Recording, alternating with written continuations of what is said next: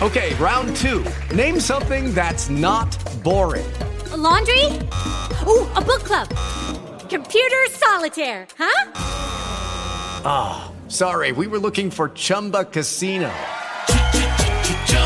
That's right. ChumbaCasino.com has over 100 casino style games. Join today and play for free for your chance to redeem some serious prizes. ChumbaCasino.com. No purchase necessary. Where prohibited by law. 18 plus terms and conditions apply. See website for details. ¿Te consideras fan, aficionado, seguidor o incluso friki? Has aterrizado en el sitio correcto. Abróchate el cinturón porque este viaje comienza ya. Porque ser fan es algo de otro mundo. Aquí comienza Mundo Fan. Bienvenidos, bienvenidas a un nuevo podcast de Mundo Fan. Hoy vamos a iniciar un viaje que pinta, pinta muy bien, abróchense los cinturones, pero bueno, esto no sería lo mismo sin el equipo. Hola equipo. Hola. Bueno, bueno, a ver, contarme dónde vamos porque yo me he subido aquí y, y no sé exactamente la dirección. El GPS me está fallando, así que por favor, Pat, ¿dónde El nos GPS llevas? El GPS te va a mandar a un sitio, yo creo que bueno. Bueno, tengo el honor de presentar el planeta donde vamos a viajar hoy con un gran invitado. Tenemos a un gran fan, un coleccionista de cine, aunque yo lo considero más un oráculo. Nuestra morla, cuando buscamos respuestas como Atreyu, nuestro mapa de Billy el Tuerto cuando nos lleva al tesoro, nuestro Parcival en Oasis de TikTok, nuestro alebrije Dante y, por supuesto, nuestro Hagel particular, que nos guía por el laberinto del coleccionismo, pero no nos, nos evita caer en las tentaciones malas. Así que, como él mismo diría, citando al principito, ha embellecido nuestro planeta TikTok con sus vídeos. Demos la bienvenida, duendes y hadas, a Planeta Saya. Hola, muy buenas. O sea, la verdad es que muchas gracias por la introducción, muy emotiva, ¿eh? Me ha gustado, me ha gustado mucho. Hola a No todos. merecen menos. ¿Cómo estáis, dondeseadas? ¿Qué me contáis? Pues por aquí andamos, un viernes más. Estamos grabando ya una hora diferente a la que solemos grabar habitualmente. Normalmente nos vemos aquí medios sonoritas. Pero bueno, oye, se agradece la compañía. Así que, chicas, empezad. ¿Qué queréis saber de Saya? Uy, pues por saber, vamos a querer saber muchas cosas. ¿Tenemos tiempo o vamos mal? No sé. Yo tengo hambre, ¿eh? no he merendado, o sea que por favor. No, lo digo porque nos podemos tirar aquí con este hombre tres horas preguntándole cosas. A ver, yo empezaría por lo básico y lo elemental, que por donde te hemos conocido a través de TikTok, pero yo no sé si tú has sido de los que te lanzaste en su día a ponerte delante de la cámara sin pudor y sin vergüenza, o te lo tuviste que pensar a la hora de ponerte ahí delante y decir, venga, voy a ello. Eh, no, yo me lo tuve que pensar. De hecho, eh, a mí fue un amigo mío, un compañero, que me dijo, Saya, métete en esto de TikTok que te irá muy bien, porque, eh, bueno, tenía unos problemas en el curro y sabes aquello que estás como con la ansiedad y tal, y, ostras. y a este compañero le pasó lo mismo. Y él sí que se abrió un canal de TikTok, él le fue muy bien y me dijo, oye, creo que esto a ti te funcionaría. Claro, mi trabajo, pues todos saben que soy coleccionista, que, soy muy friki. Me dijo, hostia, esto nos haría gracia verte en un vídeo y tal. ¿Qué pasa? Que cuando empecé en TikTok y subí los primeros vídeos, claro, yo al principio digo, bueno, pues enseñaré las cositas que tengo, que eso creo que le puede hacer gracia a la gente. No pensé nunca en mostrarme yo, porque digo, bueno, ¿qué va a querer verme a mí, ¿no? Y además que TikTok siempre lo relaciono tanto a, gente joven y todo esto, que digo, bueno, yo qué sé, ya con 44, como dicen ellos, soy un boomer, ¿no? No sé. Pero mi eh, compañero siempre me decía, está muy bien que muestres el planeta, pero quiero ver más Saya, quiero verte más a ti. Y fue un proceso. De hecho, en los primeros vídeos, cuando los veo, me hace gracia porque se me ve muy acartonado, se me ve muy, hola, ¿sabes? Y fue así. Luego, pues bueno, ya vas ganando soltura. Pero fue un proceso, ¿eh? me costó. De hecho, yo en algunos vídeos antiguos tienes otro tono de voz incluso. Porque una de las cosas que a mí me fascina de ti es tu, tono de voz, cómo transmites, eh, la calidez que tienes, cómo llegas a la gente y cómo eh, tan ama- amable y todo. Pero es verdad que los vídeos más antiguos tienes otro- como otro tono de voz. Es como que has evolucionado a ser un comunicador. Sí, eh, bu- bu- bueno, porque vas ganando soltura. Al principio nunca sabes qué tono poner, si ponerlo más de cuento o algo así, y al final dices, mira, habla como hablas y ya está. Eh, Lo que pasa que cuesta, cuesta, o sea, es un proceso, tienes que evolucionar en todo esto y lleva tiempo. Pero bueno, como le fui metiendo mucha caña al TikTok, porque para mí fue como una salvación, como una terapia. Necesitaba hacer vídeos para no pensar tanto en la situación laboral, ¿no? Pues claro, vas ahí, pam, pam, pam, pam. Luego tuve la suerte de, ostras, de que la gente me respondió muy bien, yo no lo pensaba, ¿sabes? Que esto pues podría ir así y bueno, te vas animando, ¿sabes? Es algo que engancha. Y a la hora de hablar, pues es que no quiero ni forzar la voz y tal. Sí que es cuando escucho los primeros vídeos y me veo narrando, a veces me noto como una voz muy plana. Y un compañero me lo dijo. Dice, tío, cuando estás delante de la cámara hablas de una manera y cuando muestras las cosas esto que de, sí, esto es no sé qué tal, ¿sabes? Y entonces, pues bueno, intento corregirlo, pero como todo es un aprendizaje, ¿sabes? Y es una evolución, yo sigo sintiendo que estoy en rodaje, ¿sabes? Y me sorprende cuando gente te empieza a preguntar, oye, para, o sea, te piden como consejos en TikTok. Y yo siempre me quedo como, ¿sé yo? ¿Consejos? Pero sí, sí yo soy nuevo en esto, ¿sabes? Yo llevo la L todavía. Y es algo que, no sé, que te sorprende mucho. Bueno, claro. poquito a poco, hombre. Pero vamos, o sea, que para ti esto es como una terapia, pues como para nosotras el podcast. Porque al fin y al cabo, a ver, yo ahora, mm, mientras estás hablando, yo me siento bastante identificada contigo. Yo también voy con la ansiedad, con todas las cosas que llevas ahí en la mochila de trabajo. Entonces sí, me siento identificada y aquí las charlas con las chicas, aunque luego las subamos, pues son una terapia. Sí, sí, sí, parece mentira, ¿eh? Es, la vida moderna, todo es estrés, ¿no? Y ah. todo. Yo en TikTok siempre intento ser honesto, intento también nunca reflejar una vida idílica. De hecho, cuando a veces he mostrado algún vídeo de cosas que hago para mis hijas, claro, enseguida la gente, ya te digo, es muy amable, ¡Wow, el mejor padre del mundo y tal! Y yo cuando digo eso también me siento tope de, no, no, eh, perdona, que yo soy un desastre, porque hasta hice un vídeo explicándolo, porque siempre se habla también a veces de que las redes sociales como que mienten y todo eso, pero más que mentir, que, quizá también, es que de una imagen nos hacemos el cuadro entero, ¿no? dices, no, no, esto es la fantasía que tienes. En el vídeo que hice, ya dije, digo, mis hijas no piensan que soy ni el mejor padre del mundo, muchas veces están de mi hartas porque les riño, pues claro, tengo que educarlas. O sea, no soy tan divertido como la gente cree que lo soy cuando ve los vídeos. Claro, no voy a subir un vídeo riñendo a la niña, ¿no? Oye, ¿por qué has hecho esto? No? Espérate que llegue la adolescencia, ya verás. Ay, no, qué miedo tengo. Bueno, nos queda un poco, a nosotras aún nos queda un poquito. Oye, y entonces, que dices que la gente se porta bien y es muy amable, pero supongo que te habrás encontrado el típico hater este de no me gusta nada lo que haces, no sé qué, no sé cómo se gestiona eso, o pasas olímpicamente, o es de esto que se te queda dándote vueltas en la cabeza, no sé cómo lo llevas, si lo hay creo que haters, o sea, gente que diga, bueno, hay gente que no le caigo bien, estoy, estoy convencido, pero que por ejemplo, me sigan y estén comentando siempre mis vídeos, metiéndose conmigo, realmente no lo tengo. Pero yo he bloqueado mucha gente. Yo cuando ya veo a alguien que va de mal rollo, digo, bueno, ya tiene sentido hablar, te caigo mal y muchas veces les pongo, bloqueame o lo haré yo. No te preocupes, mi contenido no es para ti. Lo que pasa que en el tema de los comentarios, y esto recuerdo hablarlo con un TikToker que ahora ya tiene un millón de seguidores, un chico majísimo, que es, eh, bueno, no sé si a lo mejor se enfada si se lo digo, es el de Te lo cuento sin spoilers. Ah, sí, sí majísimo, majísimo. Claro, él una vez me comentó que el tema de los comentarios de los haters, que a veces lo llevaba mal, que a veces estaba muy a la defensiva. Yo el proceso que he hecho con los comentarios, y esto sí que lo hice desde el principio, es que intento leer siempre todos los comentarios en positivo. Porque hay a veces que tú lees las cosas, y esto nos ha pasado en nuestra vida personal, ¿no? Con parejas incluso, que te envían un WhatsApp o te envían eh, antiguamente los SMS, no sé si os acordáis, tú los leías de una manera y decías, oh, pero ¿por qué me hablas así, no? Y nada, es es algo escrito, ¿cómo te he hablado? Entonces yo todo lo intento leer en positivo. En las siguientes respuestas ya veo del palo que va, porque hay mucha gente que a veces ha comentado algo, muchos no esperan respuesta, y cuando tú les contestas, no, no, si te lo digo buen rollo, me encanta tu contenido, me encanta no sé qué, y algunos hasta me han empezado a seguir.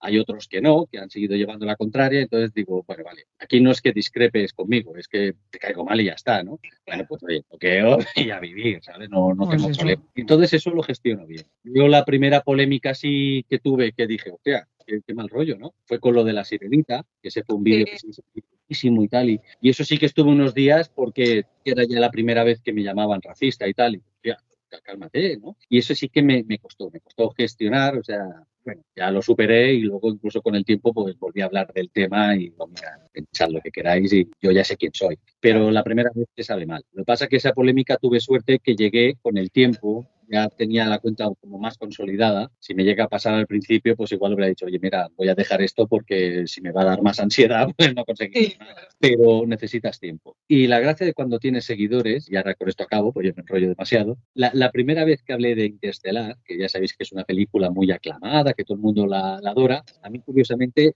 no me gusta. ¿Y qué pasa? Que la primera vez que hablé de ella fue cuando en TikTok los vídeos como mucho solo podían durar un minuto. Entonces lo enumeré ahí un poquito y tal. Claro, yo ahí tenía 3.000 seguidores, 3.000 y algo, que para mí ya era mucho, porque yo no conozco a 3.000 personas, Claro. pero claro, ahí sí que la gente, la gente normalmente cuando ve un vídeo de alguien y a lo mejor discrepan, lo primero que hacen es mirar cuántos seguidores tiene. Si tiene pocos, pues entonces cuando dicen tú de cine no tienes ni puta idea, tú de cine no sé qué, tal. Ahora, por ejemplo, que ya tengo un número que es bastante grandote, dentro de que es una cuenta pequeña para el océano que es TikTok, ¿no? Claro, a mí nadie me dice eso no estoy de acuerdo contigo, pero no se argumentan más, pero ya no, no es de aquello de no tienes ni puta idea o no, esos comentarios pocos. De vez en cuando salen, pero bueno, entran, se van, hasta luego. Ninguno es de mis duendes y hadas, fantástico. Te voy a decir una cosa antes de seguir y sacaré el desmemorizador de los Men in Black y lo borraré para que sepas que nosotras rondamos la edad que tienes tú, ¿vale? Sí. Tú has dicho, ¿os acordáis de los meses? Sí, nos acordamos. Ahora saco el desmemorizador, hombre, no pasa nada. Pero para que él lo sepa, que estamos ahí. que entendemos.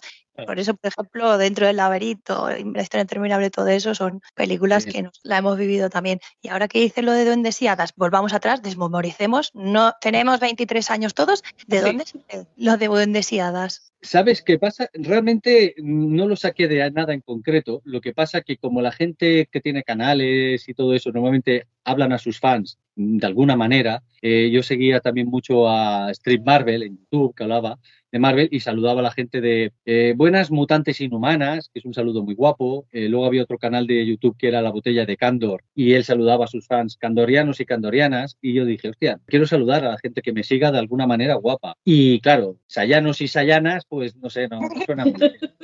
Entonces, Lo de Sayanos y Sayanas suena un poquito a Sansella, ¿no? A los caballeros del Zodíaco. Claro, algo así. Entonces digo, "Hostia, tengo que buscar otra cosa. Y como a mí, claro, lo que más me gusta es la fantasía y todo eso, pues me vino a la cabeza Duendes y Hadas. Luego me acordé de una serie de dibujos eh, que ven mis hijas, o veían cuando eran más pequeñas, que era Ben y Holly. No sé si lo habéis visto. Sí, me suena, sí. Luego cuando lo vi dije, hostia, pero si esta serie son duendes y hadas. Sí. Y tenía soy un duende. Y digo, hostia, pues mira, qué bien. Pero sin embargo, nadie me lo ha dicho nunca. Nunca me han dicho, oye, eso de duendes y hadas. Mucha Ah, gente pues- cree que digo, que digo dondeseadas. Y tengo que en esto porque, claro, yo siempre que grabo tengo el tiempo. Y siempre intento hacerlo lo más breve. Entonces, como va, quieres ir todo lo rápido posible, hola, dondeseadas y tal, pues, y a veces te, te entiende a su manera, Sí. ¿no? Incluso los subtítulos yo siempre los tengo que corregir porque a veces pone dondeseadas, ¿no? Es duendes y hadas. Pues pasa esto, que hay gente que a veces no lo entiende. Y mira, yo quería saludar eso, a los chicos y a las chicas, de una manera así que definiera un poco el canal, ¿no? El canal de fantasía y todo eso. Dondeseadas suena bien. Y ya que hemos estado hablando un poquito de cine, eh, y más que vamos a hablar, con toda la polémica ahora que tenemos con Indiana Jones, ¿con qué película te quedas de todas? ¿Las, las anteriores? ¿La nueva?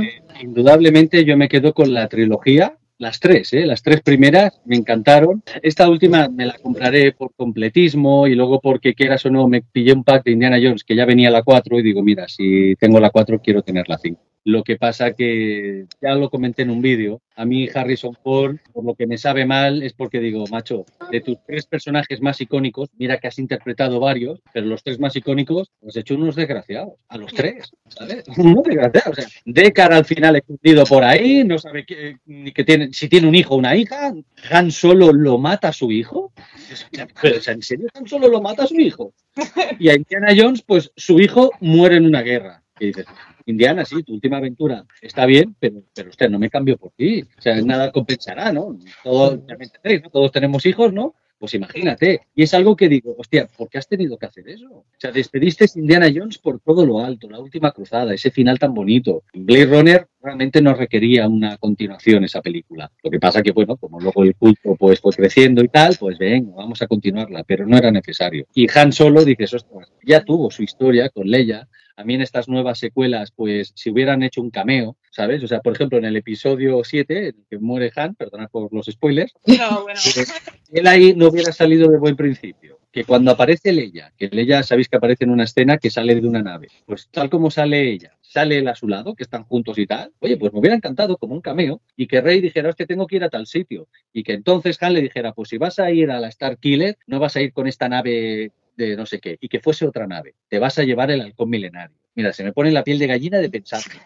Yo cuando vi el episodio 7, el halcón milenario allá en un planeta y tal, Han Solo que dice, sí, me la robaron. ¿Os imagináis que ahora hicieran una secuela del coche fantástico? Y que Michael Knight dijera, no, el quita, se lo llevó la grúa. y es que no sé dónde está". Claro, yo veía eso y digo, ¿pero, por qué me hacéis esto? Y cuando dicen, no, esta película es para las nuevas generaciones, perfecto, pues pon otros personajes, deja eso. Eh, a mí esa prostitución de los iconos, que digo yo, no me gusta. Digo, invéntate cosas nuevas. Y si ya hay cosas nuevas y también triunfan y van calando, solo necesitan más tiempo para saber cuánto han calado. Pero dejad ya de prostituir los 80 y los 90 y esos iconos. Tom Cruise, ¿por qué me cae bien? Porque mira, hizo Top Gun Maverick y oye, y ahí el tío, pues, pues no es un desgraciado, sigue estando las cosas bien, ¿sabes? Peliculón, a mí me encantó. Con Indiana, en la película esta de la calavera, yo recuerdo que fui al cine a verla y a mí me gusta mucho, la vi y la peli me encantó, pero el final fue como, eh, what the fuck, ¿qué es esto? ¿Qué pasa aquí?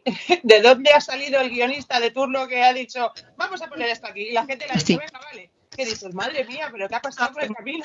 soy el guionista de Indiana, pero es que para es que los finales muchas veces, fíjate la saga de Harry Potter, contratar a este hombre, señoras y señores, tiene un vídeo de es que el final de la saga es verdad que a todos Voldemort se hace así como pavesas tal, pero es que tiene un vídeo donde dice que yo no había pensado nunca en eso, para que veáis la mente privilegiada que tiene, que dice, coño, Harry, cabrón, en vez de coger y romper la varita, dices, voy a terminar por todo lo grande. Reparo y reparas el castillo de Hogwarts, le dejas la, varita a Dumbledore, presentas tus respetos y quedas como el puto amo. Da igual si eres Gryffindor, Slytherin o no sé qué. Has reparado el castillo de Hogwarts. Me reí mucho porque, ya te digo, los comentarios de, la gente a veces pueden ser maravillosos. Yo en ese vídeo, si te acuerdas, cojo la varita y empiezo ¡Revarus! Y pego un grito. Y Hubo uno que me dijo, más, más he arreglado la lavadora con ese grito. Fue buenísimo. Es que te sale del corazón, lo hice ahí, pero varias veces, de verdad que es que el que no conozca a Planeta Saya, que no sé qué está haciendo, no sé en qué Tupper vive, que vaya, le siga y seguro que va a encontrar en alguna de sus pelis que le gusta al- hablando de ella, bien o mal. Las críticas constructivas nos valen todas. Sí, las críticas constructivas molan. A gente, hay gente que muchas veces me dice, ¿por qué no haces un guion de cine? En esto siempre hay que quitarse mérito. Mejorar o criticar algo es mucho más fácil que crear algo de cero. A mí si ahora me das un papel en blanco diría, hostia, no sé qué poner, ¿no? Érase una vez y, ¿sabes? Y te quedas... Pero cuando se ha hecho algo, dices, hostia, esto creo que sí que se podría mejorar así. O sea, yo si fuera guionista, más que ser un guionista de crear algo de cero, creo que sería de estos que reescrituran las cosas. Eh, tenían un nombre en, este- en Estados Unidos, eh, no sé qué writers, pero eran como corrector o algo así, que es que les dan un guion, que dicen, oye, este guion acábalo de pulir, y entonces pues mejoran algunas cosas. Con eso, y puede sonar a que dices, hostia, pero aún me atrevería, empezar de cero no porque tiene mucho mérito. Por eso yo siempre reconozco eso. Casi nunca hablo de las películas que no me gustan porque siempre me sabe mal hablar mal del trabajo de,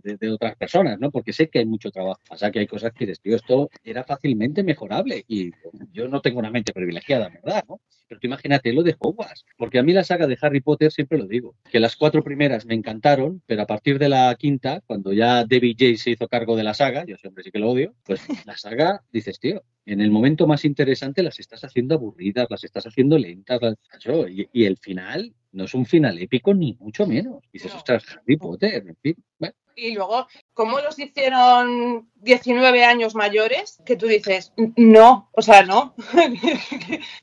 eh, eh, fuérzate un poco, yo qué sé, lo sé, yo lo entiendo de eso, un poco de CGI, un poco de algo, pero es que no parecían 19 años mayores. Que no iban mal encaminados porque ves a Daniel ahora y a, y a Rupert y están igual de bajitos de cuerpo y de todo y Ahí el que ha mejorado es el Neville Longbottom, que ya me hace gracia. Ha marcado un Neville Longbottom, ¿no? El famoso grow up, que se dice en inglés. Pues sí, sí, el Neville Longbottom, guapísimo el tío, ¿eh? Eh, Sí. Alto y tal. O sea, para mí es el de los que mejor ha, ha evolucionado en esto. Que hay más actores y actrices de la saga que sí que los ves ahora y dices, hostia, qué, qué majos están, ¿no? Harry sí que se quedó bajito, Daniel Radcliffe. Pero bueno, eh, mira, eh, es el que más va haciendo en este sentido. Hay una suya muy buena que no sé si habéis visto, que es la de Horns. Sí, sí, por supuesto. Muy desconocida, pero es muy buena la película. El trasfondo que tiene y todo eso y lo que pasa, la historia, se me vuelven los pelos de punta porque es verdad Sí, que es una mezcla de géneros y me gustó, la encontré súper curiosa. sí, sí, sí. Oye, y mm, a ver, yo entiendo que has visto miles de pelis, a quienes nos gusta el cine no podemos cuantificar eso, pero ¿alguna vez te has puesto una película, te la has encontrado de decir, perdona, ¿qué es esto que estoy viendo? Eh, ¿Qué cosa más extraña? Seguro que Como ha por ejemplo, Charnado, por ejemplo. ah, No- no las he visto, pero no porque desprecie ese tipo de cine. ¿eh? A mí me encanta. Además que si hay algo que no soporto es el elitismo en el cine. Algo que lo veo absurdo, porque ese tipo de películas yo las encuentro muy necesarias y no para gente que digan, bueno, yo qué sé, para gente sin estudios o gente de no sé qué, ¿sabes?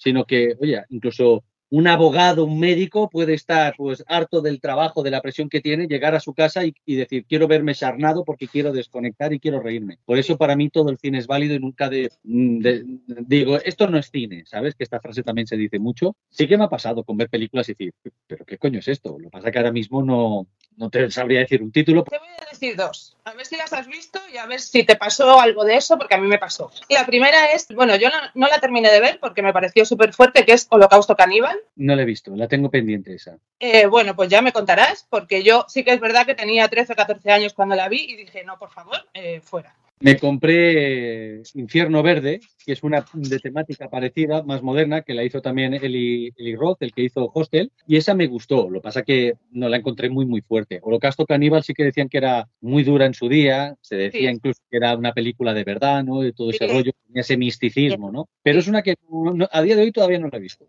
¿Y Te voy a decir otra, que esta es muy random, que la vi el mismo día de Holocausto Caníbal, bueno, del trozo que vimos, porque no fuimos capaces. Creo que es, me suena, no lo he mirado, pero me suena que es alemana o suiza o algo así, que es El condón asesino. Ay, la virgen. Sí, no, espera, eh, el título lo conozco, la película no, no la vi. no la vi. Madre mía. hay un montón de películas de serie B que son más así, ¿sabes? Yo las encuentro que, que son divertidas, algunas las he visto. Yo tengo una que es Frankenputa, que de esa también hablé, que Sí. la serie Z. Yo la vi porque, bueno, la vi como que hablaban de ella, que estaba bastante bien, yo la encontré muy floja, pero la serie B tiene muchas pelis así, muchas bizarradas, que pueden estar divertidas y algunas pues puedes decir, hostia, esta gente está loca, o no conecto con ese tipo de locura. Porque hay películas muy locas que sí que te gustan, ¿no? Yo siempre digo que una de las películas más frikis que he visto fue la de Scott Pilgrim contra el mundo. Para mí es buenísima esa película, pero es muy, muy friki, ¿sabes? Y recuerdo cuando estuvimos en el cine, que estaba yo con, con mis dos amigos y mi mujer, y parecíamos los de Big Theory, ¿no? Y mi mujer muchas veces se siente como la Penny. A mi mujer le gusta el cine, pero no es tan friki como yo, ¿no? Claro, los otros riendo, ya viendo la peli, todo muy raro, ¿no? Y mira, fue, fue divertido. A mí me gustan estas bizarradas. Lo que pasa es que, claro, como el cine es tan infinito y no lo puedes abarcar todo, pues muchas veces se te escapan. Yo, pues acá, al final acabo tirando. También soy de los que repiten mucho las películas y a veces tiendo más a repetir algo que sé que me gusta que a verme algo que no he visto, ¿no? Ahí en tu catálogo las dejas o te las dejamos en una lista y ya cuando las veas nos comentas. Ya Sobre todo la comento. de Holocausto Caníbal, que yo no fui capaz de verla entera. Esa sí que es una... Del condón asesino, bueno, decía un día ya, ya veréis. Vale, vale, vale. que Pero no vamos, que hay mucho spoiler en el título, ¿eh? Ya con eso te lo digo. Hombre, no va a ser una señora haciendo tortitas, ¿no? No, ¿Quién la no, protagoniza? ¿Nacho Vidal o cómo va eso? no, no, tampoco. Yo os lo dejo y ya la veis. La buscáis por ahí y ya. Yo la- Yo las de Holocausto Caníbal las tengo porque yo no mi madre, porque ya lo que decía antes, mi madre es de las de películas de terror mm, antiguas, eh, de las de, bueno, que se quería tatuar Hell- el pinhead de Hellraiser, miradlo hasta donde voy. Madre mía. Sí.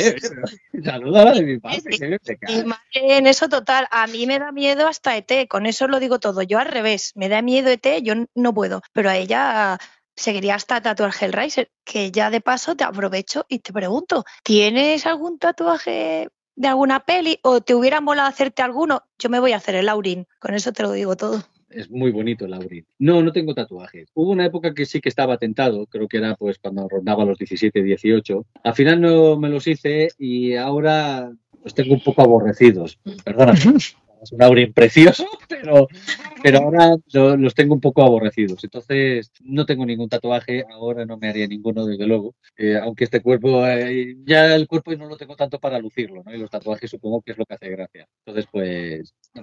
Ya sabemos una cosa más. Bueno, Sí. has comentado lo de cuando fuisteis al cine con, con tu mujer y tus amigos. Eh, entiendo que eres más de Big Bang Theory, ¿no? Sí, bueno, Big Bang Theory no- a mí me encanta la serie y además eh, siempre lo digo, es una serie que funciona a muchos niveles porque si eres muy, muy friki, por ejemplo, y pillas todas las referencias, pues mm, supongo que Mm. sientes más el chiste, pero son chistes que funcionan sin saberlo también, porque entiendes esa gracia. Creo que es una gracia muy universal. Incluso la parte científica, la parte física, sé que tienen asesores y todo eso. Y cuando ponían ecuaciones ahí, pues eran correctas. Bueno, yo no soy físico, ya, ya presupongo que es correcto, pero da igual. Creo que funciona de la misma manera. Entonces creo que es una serie, vamos, impresionante. ¿Qué pasa? Que mi mujer, eh, claro, muchas veces se identifica porque a ella sí que le hace gracia el cine, pero no al nivel friki mío, ¿no? Y qué pasa? Que a veces, pues, cuando, lo típico con mis amigos, pues te pones a hablar así apasionado de, no, pero, ¿sabes? Como, Superman, ¿no?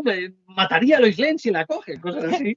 Y entonces, claro, ya dices, esa gente, pues, mujer ve las películas, las disfruta y hasta luego. Y luego, ¿sabes lo típico que le cuesta recordar los títulos? Esta la he visto, ¿no? Y hasta que no la pones y ve cinco minutos, Sí. no, no cae si la veo o no, ¿no? Pues imagínate. Es una gran serie, ¿eh? Big Bang Theory, yo la disfruté mucho. Y- No yo la la he visto, yo como No la tres veces la la he visto, no me aburro. La señora Saya, le presentamos nuestros respetos, aunque es Magel, le presentamos nuestros respetos porque no sé si alguno de los que nos esté escuchando lo saben. Este señor, aquí donde le ves que le veneramos, se casó, cuéntanoslo, porque esa mujer tiene ganado el planeta Saya, el planeta Tierra y la galaxia entera. Mi mujer es muy... eh, eh, eh, tuve suerte, tuve suerte. Bueno, más que suerte, me lo ocurre. ¿Qué cojones? Eh, Vamos a decirlo. ¿Sabes? Creo que la clave, eh, eh, lo que digo, esto es eh, un poco como en Origen, la de Leonardo DiCaprio, del decir, un parásito resistente, una idea, ¿no? Claro, cuando yo empecé a salir con ella, bueno, ella ya vino a mi casa, a la casa de mis padres, que era también muy friki, pues claro, yo es lo que digo, ¿no? Tú si vas conociendo a un chico y el chico es de una manera, si sigues con él es porque te hace gracia esa manera, si no, pues dirías, oye, mira, eres demasiado raro para mí. Ella Entonces, ya, bueno, ella eligió. ¿Qué pasa? Que yo al principio siempre decía, mira, yo si algún día me caso, quiero casarme de Star Trek. Quiero que todo el mundo venga de Star Trek y tal. Claro, llevamos eh, poco tiempo y lo típico, bueno, eh, no será conmigo, seguramente acabaremos antes, ¿no? ¿Y qué pasa? Que eso lo iba diciendo, la familia ya también me iba conociendo, ya sabían que era así. Y cuando llegó el momento, que ya llevábamos más o menos 10 años de, de novio, pues todo el mundo lo tenía súper asumido. Incluso sus tías, ¿eh? que eran ya señoras de 60 años y tal, que a lo mejor dices, hostia, no entrarán a la broma. Mi abuela, eh, ahora ya no está, mi abuela y mi abuelo, que él sí que, sigue, eh, sí que sigue vivo, pues vinieron vestidos de Star Trek. Esto los padres de mi padre, ¿eh? porque los padres de mi madre sí que no iban a entrar a ese trapo. ¿Y qué pasa? Que digo, mira, las bodas es, es como tu día, ¿no? Quien te quiere, quien te aprecia, pues te seguirá. Sí, Entonces sí. yo, por ejemplo, solo invité a la gente que sabía que iba a venir de Star Trek y luego a la gente que podía. Pues, yo tampoco tenía mucho dinero, ¿no? Pero fue súper divertido y la gente se animó, ¿sabes? O sea, muy, muy guapo y todo el mundo vestido de Star Trek. Para mí fue como estar en un episodio. Yo Oh, siempre lo digo, que creo que ha sido el día que me he sentido más querido en este, en este sentido, o incluso un día que sí que me he sentido un influencer, que digo, madre mía, la que he liado aquí, ¿sabes? Oye, Eso sí que es de influencer. Y ver a todo el mundo vestido de Star Trek, tuve que arremangarme y, y- y liarme con todo, porque, claro, los trajes había que comprarlos, había que comprarlos por AliExpress y tal. Mucha gente de, que vino a la boda, pues no están acostumbrados a comprar en- por internet, les da cosa. Y cuando quedaban dos meses para la boda, porque la organizamos en cuatro meses, digo, mira, o me muevo yo o voy a ser el único que vaya vestido y eso no quiero. Total, que yo empecé a comprar, a hacerlo todo por internet. Las compraba yo, entonces cuando llegaba el traje, pues venían las personas, eh, lo pagaban y se lo llevaban, ¿sabes? Hubo un momento que tenía la casa llena de, de trajes de Trek. Antes de eso, yo sí que compré un par de tallas para probar, ver cómo quedaban. Las chicas podían elegir ir como un jura en la serie original o ir ya como, como las chicas en la nueva generación, ¿no? que llevan pantalones, cada una elegía el que quería. Las tías de mi mujer con 60 años iban de jura y estaban guapísimas las señoras, ¿eh? O sea, hay que decirlo. Y ya te digo, yo ese día decir, madre mía, todo el mundo está de Star Trek, todo el mundo me ha seguido la locura, esto es impresionante. Y pues Que se trata de eso. Sí, sí, sí. Bueno, es que eh, siempre decimos que en verdad a la gente les va al sarao. A mí si me invitasen a una fiesta y me dijeran, tienes que ir así, tienes que ir así, yo iría. Yo nunca me impondría o diría, mira, esto no va conmigo. No, no. Oye, me invitas, esto es un honor, ¿no? Pues yo te sigo la fiesta, es tu día. Vamos a hacerlo guapo. Y cuando organizas una boda, si estáis casadas, pues supongo que lo sabréis, los nervios que se pasan, lo duro que es todo. Agradeces tanto la colaboración, que la gente pues se implique también y que es una pasada. Yo cuando ya vi que hasta, porque yo hice un escrito para el ayuntamiento, yo me casé por lo civil, ¿no? ¿Y qué pasa? Que yo quería darle un rollo friki, porque digo, hostia, ya que viene todo el mundo de Star Trek, pues Claro. que no me empiece Claro que no sea. Y entonces, eh, como tengo un libro de Star Trek de la boda Klingon,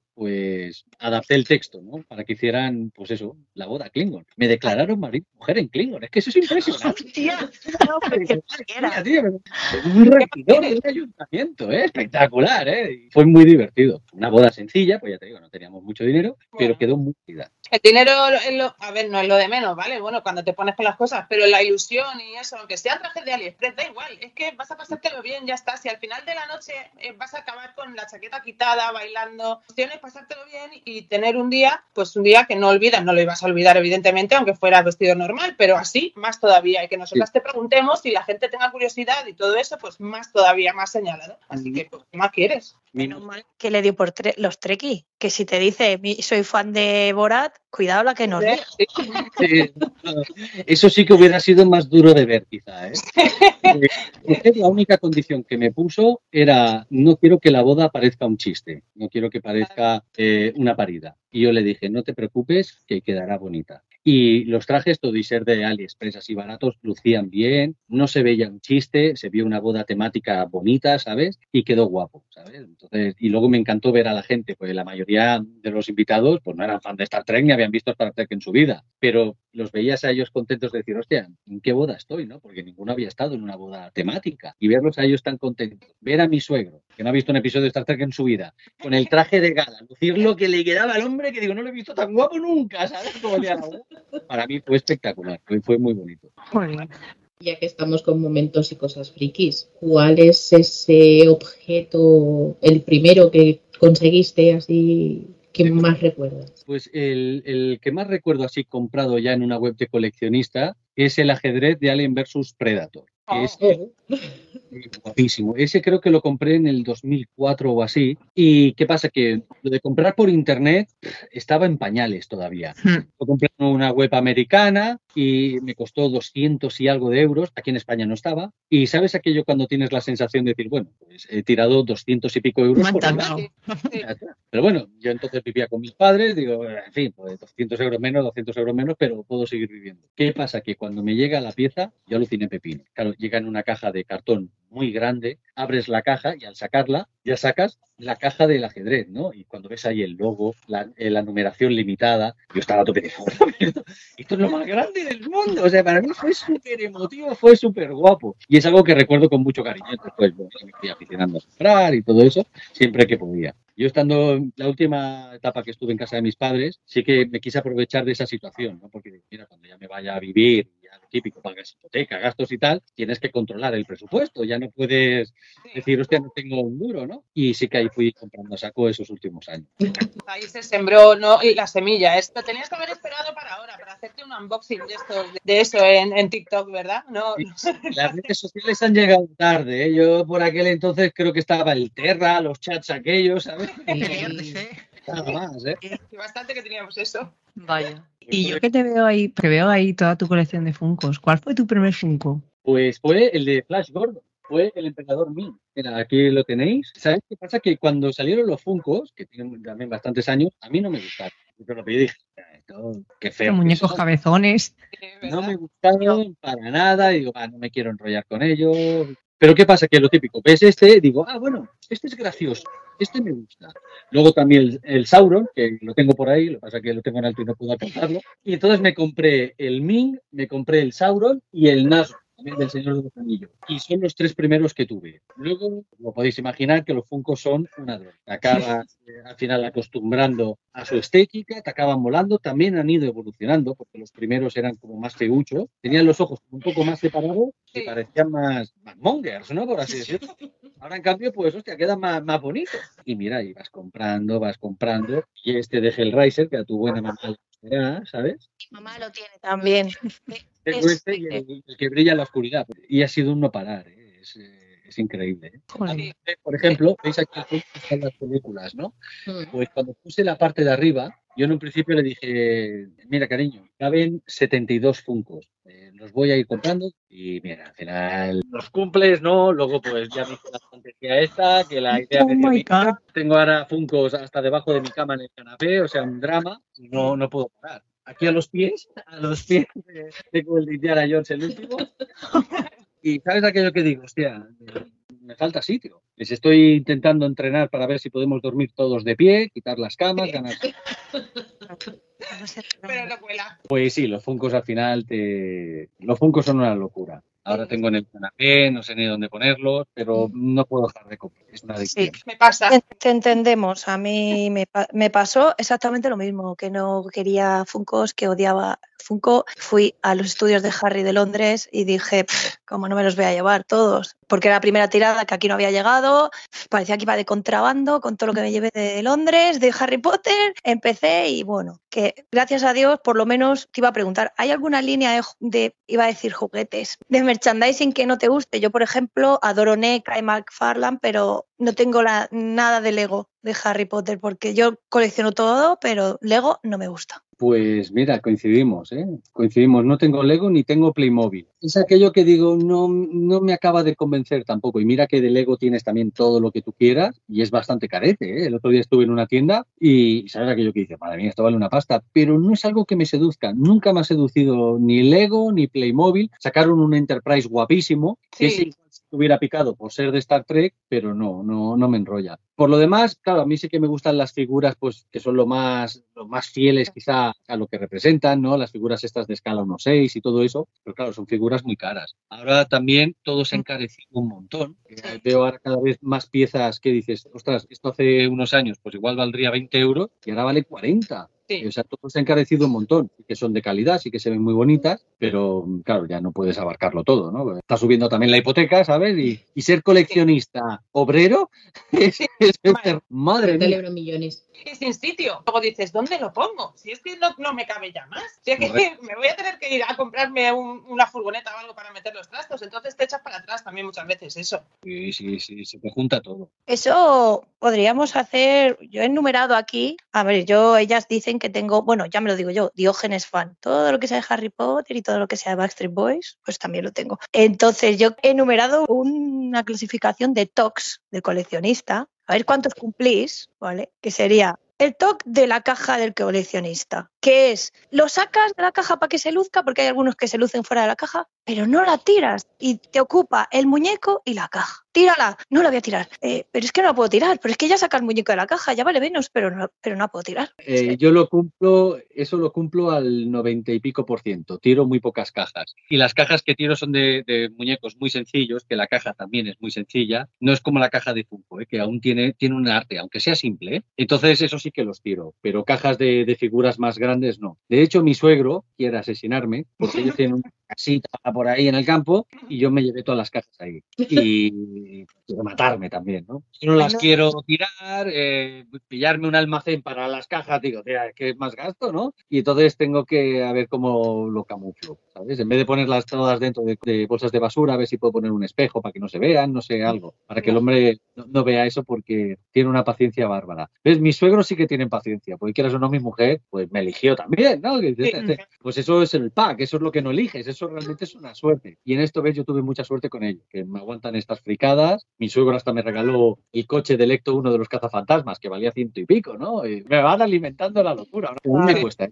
Cajas mucho. Luego también tenemos, bueno, el TOC del coleccionista que no la saca. Tenemos el TOC de la vitrina siempre limpia. Yo tengo que tener la vitrina para que se luzcan las cosas siempre limpia. Luego tenemos el TOC de googlear, que es, voy a una tienda, veo algo y mm, por si acaso voy a ver si vale igual en otro sitio, igual no, eh, no estoy haciendo buena compra. Al 100%. El de incluso estar en una tienda y decir, ostras, voy a ver que no esté más barato, mirar en Amazon, mirar lo que sea. Eso precisamente me acuerdo ahora con el escudo de Hogwarts, que también lo tenía físicamente en una tienda y digo, bueno, voy a mirar que no se pueda conseguir más barato, porque cuando eres coleccionista y lo típico, no eres rico, que sí que el dinero cuenta, el arañar euros de aquí y de allá, claro, te da para más piezas y eso lo hago siempre. Lo de la vitrina siempre limpia, eh, con niñas pequeñas, ese toque lo he tenido que superar, ¿sabes?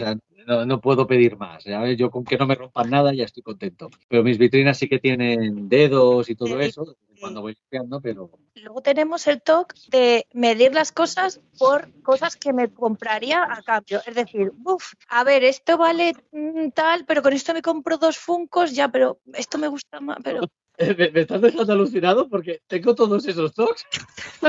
me queda uno más, ¿eh?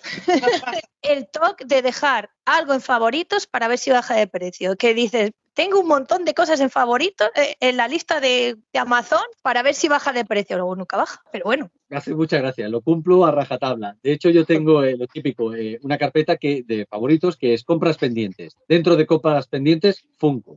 Hubo un tiempo que tenía otro de naves de Star Trek, que hubo una empresa que también empezó a sacar réplicas en pequeño, guapísima, la tengo por aquí, y yo siempre me lo pongo. Yo sí que voy haciendo un seguimiento, intento comprar siempre en ofertas, eh, lo que os digo, ¿no? Y mirar siempre, cuando hay un Funko en concreto que lo quiero conseguir, lo miro en varios sitios.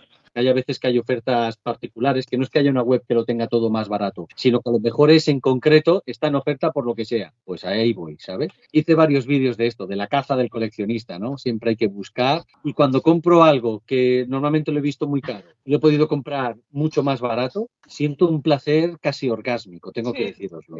Es como si hubiera hecho el amor ese día, es una pasada. Viene a ser como otro toque, comprar algo que era súper caro. Yo hace muy poco compré el coche volador que han sacado de Mattel, de- que es tamaño muy grande, porque claro, solo me faltaba ese, pero claro, es que valía 89 euros. Aparte de lo grande que es, yo decía, no me lo compro porque es grande. No, no me lo compro porque eres pobre. Punto. Eh, y, y hace poco lo compré por 20 euros. O sea, yo dije, ríete tú de Rosalía, aquí soy la, yo soy la puta dama.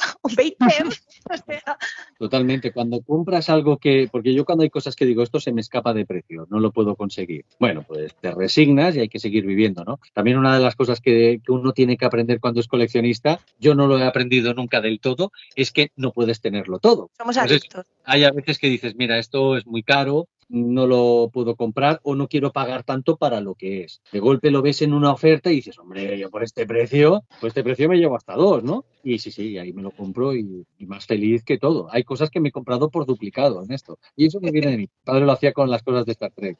Yo tengo funcos repetidos. ¿Por qué? No lo entiendo todavía, pero los tengo. Para abrir y otro para guardar. Yo siempre. Yo qué sé, yo qué sé. O porque Harry Potter, que lo tenía y me lo compré o no sé. Mira, un Funko que, que es barato y que lo encuentro guapísimo de Harry Potter es el Dementor. Que yo, el Dementor, este Funko siempre lo he visto que digo, qué guapo. Pues lo tengo dos veces. Ahora lo van a sacar Glow in the Dark, que brilla. Pues me lo compraré una tercera vez y sin remordimientos, ¿eh? O sea, se lo dirá mi mujer y todo, ¿sabes? O sea, que- Se lo dirá mi mujer. O sea, que, no- que no cuenta, señora Saya, es que te juro, tienes todos los puntos para entrar en el cielo. Más puntos que con Movistar. Pero otro top, otro Sí. top, porque yo que los, que los tengo y muchos, que estoy viendo las películas detrás de ti, ¿las tienes ordenadas de alguna manera? Sí, y es algo que me preguntan siempre. Y ¿Ves? siempre se sorprenden. Porque las películas, claro, hay gente que las coloca lo típico, por orden alfabético, por Sí. género, pero yo las coloco por distribuidora. Por ejemplo, ¿ves? Aquí están todas las de Warner. ¿Veis que queda como si fuese una enciclopedia hecha, más o menos? ¿Sabes? Que quede un poco, un poco armonioso. Creo que esto también es de Toco o de. Pero ¿ves? yo todo intento que sea así por distribuidora. No me fijo, en, o sea, no coloco la segunda al lado de la primera si no queda bien estéticamente. Sí que a veces me vuelvo loco buscándolas, pero bueno, más o menos lo tengo memorizado. ¿no? Yo es que cogí mucho vicio cuando compraba pelis, que ahora compro menos, con las que empezaron a sacar que eran la, eran de lata, eran las estas eran de lata y tengo, Sí. claro, son más grandes, me descuadran y yo que sufro mucho de TOX, entonces las tenía que poner juntas porque eran más grandes, se me desnivelaba todo, era horroroso, fatal. Entonces dejé de comprar de lata, tengo normales ya, las de lata las dejé. Pues las de Selbook o las de cosas así, eso también. A mí me encantan ¿eh? los Steels. Yo, de hecho, ¿ves? Los, los tengo aquí y de hecho tengo todo este estante de Steels. Por aquí, ¿ves? Eh, son los que son más irregulares. Aquí la lata de Mad Max, ¿sabes? Que es la lata de gasolina. Y, y a mí, por ejemplo, los Steels me gustan. Lo que pasa que, claro, hay diferentes medidas, cuestan Claro. de conseguir. En esta parte de aquí sí que puse las ediciones, las ediciones que son más irregulares, que son muy grandes o muy pequeñas, o, bueno, que son distintas. Y lo tengo más o menos pues todo agrupado ahí. Pero mola que quede una colección más o menos armoniosa, como cuando tienes la colección de libros. Pasa que las, dis- las distribuidoras, eso pocas lo tienen en cuenta. Y a mí es algo que digo, tío, me sabe mal. Muchas veces pienso que la gente que trabaja en esto o no le gusta el cine o no le gusta su trabajo. Porque yo cuando veo a veces las cosas tan irregulares, digo, tío, ¿por qué no lo haces así? Que esto lo va a comprar la gente, que quede bonito. Eso me irrita, me irrita el escondo. Es verdad, eso es verdad. Es que yo creo que intentamos, claro, dentro de la vorágine que es tener habitaciones llenas de trasto, intentamos que todo sea un poquito, pues eso, que esté colocadito y que esté todo bien y que las cosas estén en condiciones. Y encima, si sufres stock como yo, que por ejemplo los Funcos, si los tengo fuera de las estanterías, tienen que estar de cuatro en cuatro, bueno, mm, cosas muy raras. Ya os lo contaré otro día porque esto es para estudiarlo aparte. Los coleccionistas todos somos unos maniatos, ¿eh? de aquí o de allá, pero bueno, somos así. Los junkies del coleccionismo, no podemos evitarlo. Estamos enganchados, es otro tipo de adicción. Lo que pasa es que es mejor que el alcohol. Sí, sí. Depende, No te hace depende. daño al, al hígado, pero te hace daño aquí y dices, Y al "Ay, bolsillo. Madre mía. Además que sí, yo creo que eso no se va a pasar. Yo creo que eso a mí no se me va a pasar nunca, ¿eh? Porque además yo creo que cuando ya eres coleccionista, con Diógenes, como yo, es más fácil que te enganches a otra cosa. De coleccionar, no a otra Ajá. cosa de enganchar. De coleccionar. Cuando No. tienes el síndrome de Diógenes coleccionista, mm, haces cada cosa. Eh, con Bella creo que fue hace unos años, sacaba Sí. botellas de personajes de Disney, de no sé qué, de Marvel. Y yo los tengo en la cocina, los tengo puestos encima de, de los Te armarios. cuento, te cuento de, de las, de las últimas botellas que han sacado los de Cabreiro de Star. Wars. Star Wars. Sí que los he visto, pero esos son muy sosos. Vale, eso, eso cuéntaselo a mi chico. Que mi chico las vio y no se las trajo todas, mira, de milagro. Se trajo así los más importantes. Es muy friki de Star Wars. él. Yo, esas las encontré en esos sillas, pero las otras, esas de Bella, tengo un montón. Bueno, Mira, aquí me viene, aquí me viene el secretario. Pero sé que no se ve, que tengo el fondo. Pero mientras que sea agua, mira, Si mira no, si es agua. cuando nos la lió a nosotros Burger King con la línea de Backstreet Boys. Menos mal que no llegó a España, es que si no me veo. ¿Qué más da que no llegar a España si lo tenemos igual? Sí, y dos veces. Pero me lo tuve que comprar por eBay a Estados Unidos porque aquí no llegó. Menos mal, porque si no. De eso, qué maravilla ha sido para el coleccionismo. ¿eh? Porque mi padre, cuando quería comprar cosas de Star Trek y que no había internet ni había nada, pues aquí llegaba muy poco material. Yo recuerdo con cuatro o cinco años que compré una máquina del Enterprise, de estas que, que tienes que montar. Y recuerdo que me vino y me dijo, Tete, esto es tuyo, pero no es tuyo. Pero para ti pues, no vas ni a tocar. Vale, yo no enteraba de nada, ¿no? Bueno, es igual. Montó la nave, la tuvo colgada unos años, al final sí que me la dejó y se la destrocé, porque yo he sido un niño de jugar mucho con mis juguetes. ¿Sabes aquello cuando dicen, no es que tenéis de todo y no le hacéis caso a nada? Yo no. Yo he sido un niño afortunado que, porque mis padres han sido muy niños, los dos, y nos han comprado muchos juguetes, a mí y a mis dos hermanas. Y yo he sido de jugar con todo. Y tengo juguetes guardados, ¿eh? de, de cuando era pequeño. En un vídeo enseñé una nave que me trajeron los Reyes Magos cuando tenía, yo creo que eran 7 o 8 años, igual la edad de mi hija mayor. Y yo todavía la tengo. La tengo en una vitrina. Gracias a Internet, que ya te digo, Internet es maravilloso, pude conseguir la nave como 30 años después o 35 y nueva. Se la compré a un gallego que, tenía, que había tenido una tienda de juguetes y se ve que, bueno, la cerró y tenía un montón de naves de estas y la pude conseguir nueva. Y, y verla y decir, madre mía, tengo el mismo juguete con una diferencia de 35 años o algo así, es que es una pasada. O sea. Internet ha sido, vamos, una maravilla. Y para mí la siguiente revolución ahora son las impresoras 3D. Sí, Estoy siguiendo cosas que, que dices, madre mía, y hostia, eso para mí es una pasada. ya veremos a ver lo que nos deparan. Yo antes de, de que te dejemos ya dentro de poquito marcharte, que si no, no te vamos a dejar aquí hasta las 12 de la noche, vamos a estar, vamos a dosificarlos. Yo que soy un poco friki también, ¿por qué no decirlo? Voy a hacer la pregunta que se hizo todo el mundo hace un par de años. El final de Juego de Tronos. A ver, cuéntame. No sé si la tengo. Tengo, tengo que ir a por el fuego Valirio, tengo que pegar un trago cuando hablo de esto.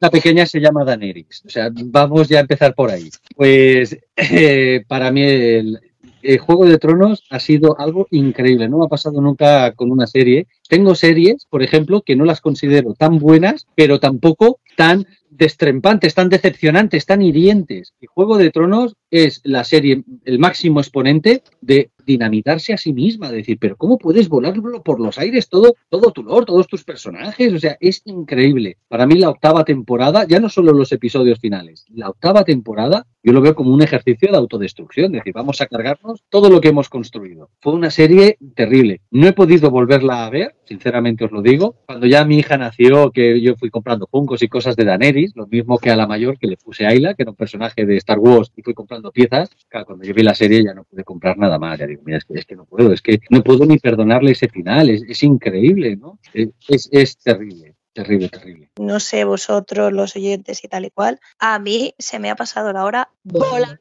en Enterprise, en una saeta de fuego, en una Nimbus 2023 o lo que queráis. Entonces yo me voy a permitir la licencia delante de, de mis compañeras, así, sin pedir, cállate niño. Sin Hola, Harry.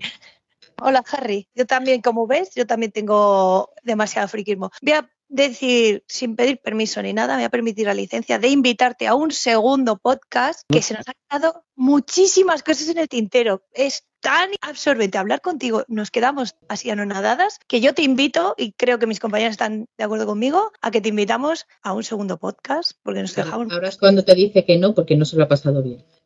No, no, no para nada. Yo de cuando queráis y las veces que queráis, ¿eh? O sea, Uy, no, no nos lo digas muchas veces eso. Tenemos un problema de friquismo aquí y entonces nos ponemos a hablar y nos dan las tantas. No, no dejamos cenar a la gente ni hacemos cosas. Claro. Aquí todo el día, pa, pa, pa. Es que al, al final se trata de eso nuestro podcast. Entre, solo entre fans y frikis se entiende realmente lo que siente una persona por una. Para ti es una figura, para mí es algo más. Eh, no lo sé explicar, pero es algo que te sale de aquí y solo te entiende otro friki fan. Eh, Es así, es así. Yo, mira, tengo un compañero mío que lo quiero mucho, un chico que es eh, muy, muy adulto, pero divertido. Que mira que los adultos adultos pueden ser muy aburridos. Claro, cuando viene a mi casa, pues él ve juguetes. Y yo entiendo que él vea juguetes y no le voy a convencer de lo contrario. Ya está. Pero para nosotros, que? Eh, bueno, yo creo que somos eh, gente adulta que está conectada todavía con, con su niño interior, su niña interior, y que no lo hemos dejado de, de ser, ¿no? ¿Qué pasa? Que ahora tenemos más recursos que cuando éramos pequeños. Yo no sé si vosotras hacéis esto de cuando ibais a un centro comercial y decíais a, a vuestros padres, "Pa- eh, cómprame esto, que luego cuando ibais a pagar poníais vuestro juguete lo primero, antes que la comida, ¿no? De, de los demás. Yo eso lo hacía siempre y mi madre siempre iba tirando juguete para atrás y luego al final lo tomaba. Me había dicho que sí para que no diera por saco, pero luego no me lo compraba algunas veces, otras veces sí, ¿no? Pues claro, ahora, ahora disfrutas, ¿no? Diciendo, hostia, puedo comprar más que cuando era pequeño, ¿no? Y eso es algo que solo los que somos así lo sentimos. Bueno, lo siento por el resto de Muggles, pero nuestro mundo es maravilloso. ¿Qué vamos a Ay. decir? Nos recoges el testigo entonces, ¿no? Tienes otro Sí. día. Cuando queráis, cuando queráis. Yo sé que este tema siempre se alarga. ¿eh? Yo cuando hago directos muchas veces digo, hostia, quiero estar una hora y casi siempre me tiro dos horas. Y, eh, y Chicas, ¿qué os o sea, parece? cuando ¿Qué queráis. os parece la invitación? Le invitamos para Genial. eso. Claro. Un Sí, sí, sí, segundo, un total. tercero, los que hagan falta. No, hasta- No nos vamos a cansar de ti porque, mm, Saya, presiento que esto puede ser el comienzo de una bonita amistad. Yo, para despedirme de ti, aparte de darte muchísimas gracias de corazón, porque de verdad que yo soy un poco tu fan, solamente te quiero decir que recuerda, bello doncel, que si nos necesitaras, por el motivo que fuese nos necesitaras, os llamaré. Os necesito. Vamos aquí a montar una fiesta y todo eso. claro, ya sabes Vale. qué te lo digo y que Hogwarts es tu hogar, siempre estará ahí para ayudar al que lo necesite. Y que antes te he oído decir una cosa y te quiero decir una cosa. Has dicho, yo de un papel en blanco no sabría crea- crear una historia. Mm, Recuerda, cuando veas un papel en blanco, de decir, juro solemnemente que esto es una travesura. Sura. Sí, Bueno, y luego que la quiten, otra travesura realizada. Hay que dejar pruebas. La travesura realizada hasta la siguiente. sí. Oye, pues yo os estoy muy, muy agradecido. ¿eh? Me lo he pasado muy bien y para mí es, es un honor. ¿eh? Yo os digo que a veces me siento sobrevalorado, porque siempre digo que soy un, aficionado sin más y a veces eh, creo que recibo de, como mucho cariño. Cuando me he encontrado con gente y les veo que se ponen muy contentos, yo siempre lo agradezco, ¿no? Pero siempre digo que soy una persona normal, que no, no soy una estrella ni, ni nada de eso. Pues nosotros, y nosotros somos un podcast, nosotros somos un podcast muy humilde, donde intentamos pues traer a gente para que sea un poquito conocida también. Intentamos dar cualquier oportunidad, incluso gente que es conocida, que igual hay mucha gente de hoy en día que no saben ni quiénes son. Pues hemos tenido por ahí gentecilla que, que igual la gente de hoy en día, según que lo que escuche, no sabe ni quiénes son. Pero bueno, eso es otro capítulo aparte. Y no te quites valor porque eh, de verdad eres un comunicador nato, lo que te hemos dicho antes, tu voz da una calidez, te hace sentir en casa y hasta la luz más pequeña brilla en la más absoluta oscuridad. Me vais a hacer llorar y yo tengo que... tipo, ¿sabes? Eh, Yo para los piropos a veces, no sé, ¿sabes? Creo que los gestiono peor que, que cuando Sí, me... es verdad, negativo. No sé cómo decirlo, ¿no? Digo, ahora que cara pongo, ¿no? Se me empieza a quedar aquí esto como tenso, los músculos y no sé ponerme serio. Muchísimas gracias por todo, ¿eh? No, gracias a ti. Nos vemos en la próxima. Sí, Palabra de, de De quién? X. sí, vale, todos. Piedra, papel, tijeras, sí, huevo, ¿eh? aprender a hacerlo y solo sé hacerlo con la mano derecha. Y eso que estoy viendo, a mí esto como me lo veo a mi chico me pega, ¿eh? Ya, ya te lo digo. Él es Star Wars, a full. Da igual, ahora Cuando. Cuando quiero fastidiarle le hago. Mira que otro tema que me aburre siempre es eso, el de ¿eres de esto o de lo otro? ¿no? Lo de Star Trek o Star Wars, pues no me lo han preguntado veces. Y a ver, yo tengo las naves de Star Trek y Star Wars juntas, ¿sabes? O sea, es algo que... Es Mira que una que- cosa no quita la otra. O Sí, sea, te eh, puede gustar más o te puede gustar menos, pero no tiene por qué quitar una cosa a la otra. Arriba. Backstreet Boys y NSYNC. Bueno, pues te dejamos ya para el siguiente cuando sea, cuando nos toque, o te damos la tabarra por TikTok, que también podemos. O sea, que tú no te preocupes, que de sí. vista no nos vas a perder. Te vamos Sí. a seguir, que la gente lo sepa, Planeta Saya en TikTok, que ahí se van a enterar de todo, porque este señor habla de todo y que nadie se lo pierda, que le sigan, que le escuchen. Y bueno, opiniones, cosas de cine, cosas de muñequitos, de estos de Funcos y de todo. Ahí lo tienen presente y esta es tu casa para cuando sea la próxima vez, que será. Pueden dejarnos comentarios, preguntas para el próximo día para, para ti. Bueno, pueden dejarlo donde quieran, en el podcast, en TikTok, también tenemos. todo lo que pueda contestar lo contesto, que sea legal, que no me vaya a meter en un apuro, porque no lo digo. Pues no. Muy bien, pues hasta la próxima entonces, Marifu. Te dejamos, Sí. como siempre, que nos eches o Sí, nos no, echas a yo- todos, le echamos a él, nos vamos No, no, juntos. ¿qué No, no, esto ha sido el fin del primer trayecto al planeta Saya. No descartemos es un segundo, tercero o más. Así que, nada, un placer y nos escuchamos en el próximo. Adiós. Adiós. Hello, it is Ryan, and we could all use an extra bright spot in our day, couldn't we? Just to make up for things like sitting in traffic, doing the dishes, counting your steps, you know, all the mundane stuff. That is why I'm such a big fan of Chumba Casino. Chumba Casino has all your favorite social casino style games that you can play for free anytime, anywhere with daily bonuses. That should brighten your day a little. Actually, a lot. So sign up now at chumbacasino.com. That's chumbacasino.com. No purchase necessary. Group. Void were prohibited by law. See terms and conditions. 18 plus.